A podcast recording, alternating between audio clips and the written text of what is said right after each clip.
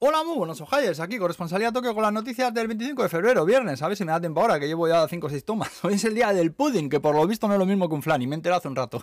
y también es el aniversario de la cerveza Edisu, 132 años hace desde que salió esta cervecica buena. y el churrar, eh, qué cosa, eh. Menos guerras y más cervezas, hostia. Bueno, vamos al jamón. Eh, Japón ha condenado oficialmente el ataque del puto loco de Putin y anuncia más sanciones. Recordar aquí que Japón y Rusia nunca firmaron tratado de paz alguno después de la Segunda Guerra Mundial, y tienen las islas estas que dicen que son japonesas, pero que están ocupadas por Rusia desde entonces, arriba, al norte, al norte. Curil creo que son. Eh, quiero decir que bien, bien, no se llevaban ya de antes. ¿eh?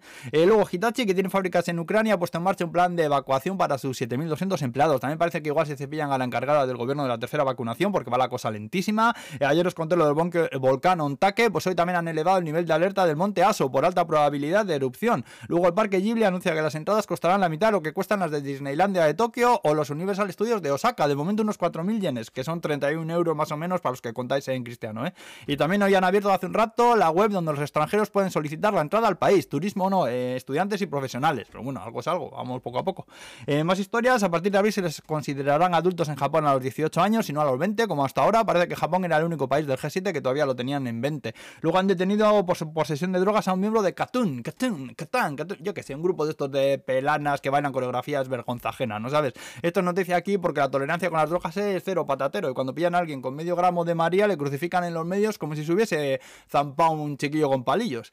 Y luego, para acabar, contaros que una empresa japonesa de eSports está ahora alquilando pisos preparados para gamers. Los han llamado e-rooms y tienen de todo para el gaming. Monitor teclado y ratón decentes, escritorio y silla de gamer, un ordenador de la hostia para jugar, cuyas especificaciones dependerán del plan mensual al que te acojas. Por ejemplo, el plan Elite, que es el top, incluye un Ryzen 5800 con una GeForce RTX 3070 Ti. Ojo aquí al pepino, ¿eh? Los planes van desde 39.000 hasta 69.000 yenes al mes, entre 500 y entre 300 y 500 y pico euros. Y si me pillas uno cerca de casa, hay que me iba, que con los gritos de mis hijos no hay quien se entere cuando viene un plátano con pistola en el Fortnite a darme matarile, macho. Qué rabia dan los que se ponen a construir ahí a toda hostia, por cierto, dais mucha rabia. Puto Fortnite, cuando más, cuanto más me matan, más quiero jugar, joder. Y nada, que aquí nos quedamos muchas veces. Hala, pues, uh, justo, justo. Buen fin de semana, Gur. Ay, ay, ay, ay.